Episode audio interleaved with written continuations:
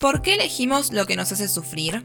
El fumador sabe que el cigarrillo daña su salud. La persona que padece diabetes conoce las consecuencias del consumo de alimentos que tiene restringidos. Quien se expone a los rayos del sol, al mediodía y sin protección, asume los riesgos que corre. O pensemos en situaciones de la vida cotidiana alejadas del bienestar, como por ejemplo los estudiantes que saben que les convendría ir estudiando de a poco y no dejar que se les acumule el material para el último día antes de la evaluación. O en los vínculos, cuando alguien dice que el vínculo es tóxico, que sufre, que es infeliz, y sin embargo vuelve una y otra vez a ese vínculo, o hasta quizás nunca se va.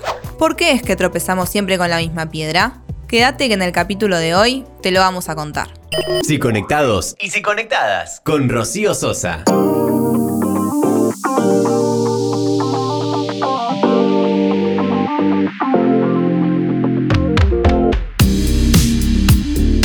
Originalmente se creía que, claramente, lo que buscamos es la felicidad.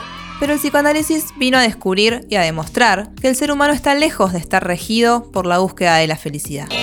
Freud, al escribir un texto llamado Más allá del principio del placer, crea una revolución en la época, diciendo que el sujeto no necesariamente va en dirección a su satisfacción. ¿Por qué?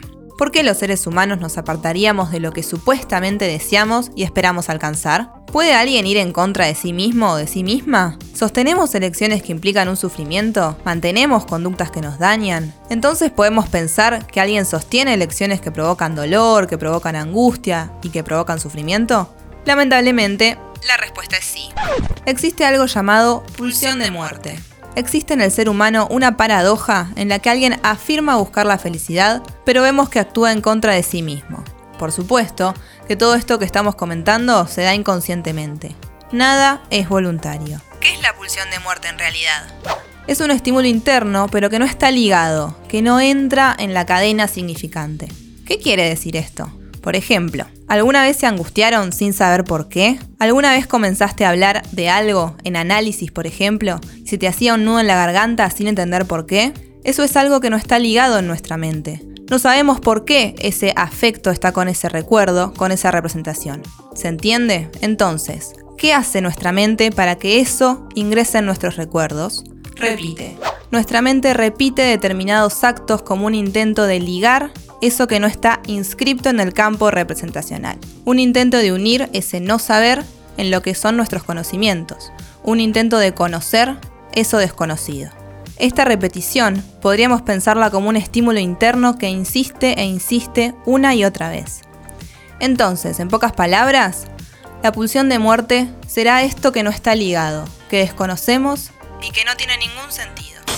Ese saber no sabido del que tanto hablamos y que se repite diciéndonos que debemos reconocerlo, nos pide que lo alojemos para ingresar a algo llamado cadena significante, una cadena que está en nuestro psiquismo. Freud dijo que la persona repite para poder recordar y habló de algo llamado convulsión a la repetición es más de lo que ya dijimos. Situaciones como las ya nombradas se repiten como señal de alarma, para que en cierto momento la mente dé cuenta de por qué eso se repite y cuál es el recuerdo que tiene que aflorar para que esa repetición se detenga. Y uno podría preguntarse, ¿y entonces? ¿Por qué vuelvo una y otra vez con la persona que me hizo sufrir? ¿Por qué no puedo dejar de hacerlo? Bueno, porque tu inconsciente te lleva a hacerlo a causa de que hay un mensaje oculto en esa repetición que lleva a tu mente a intentar ligar algo que tu conciencia desconoce. No recuerdan que olvidaron, por eso lo actúan. Es un poco lo que repito siempre en relación a que si la angustia no se tramita, se va a actuar o se va a poner en el cuerpo. Es por esto que una de las tantas metas que tiene el psicoanálisis es llenar esas lagunas de recuerdo, o dicho de otra forma, vencer las resistencias de un mecanismo llamado represión. Para que esto deje de pasar, hay que vencer esas resistencias, y eso se logra en análisis. Para recordar lo que ocurrió, a veces es necesario repetirlo y finalmente reelaborarlo una vez que ese recuerdo llega a la conciencia, aunque no sea una tarea para nada sencilla.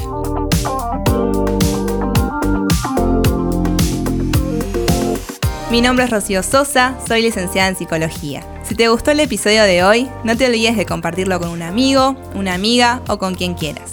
Si querés más información sobre estos temas, podés seguirme en las redes, en Instagram y en Facebook como arroba Sosa.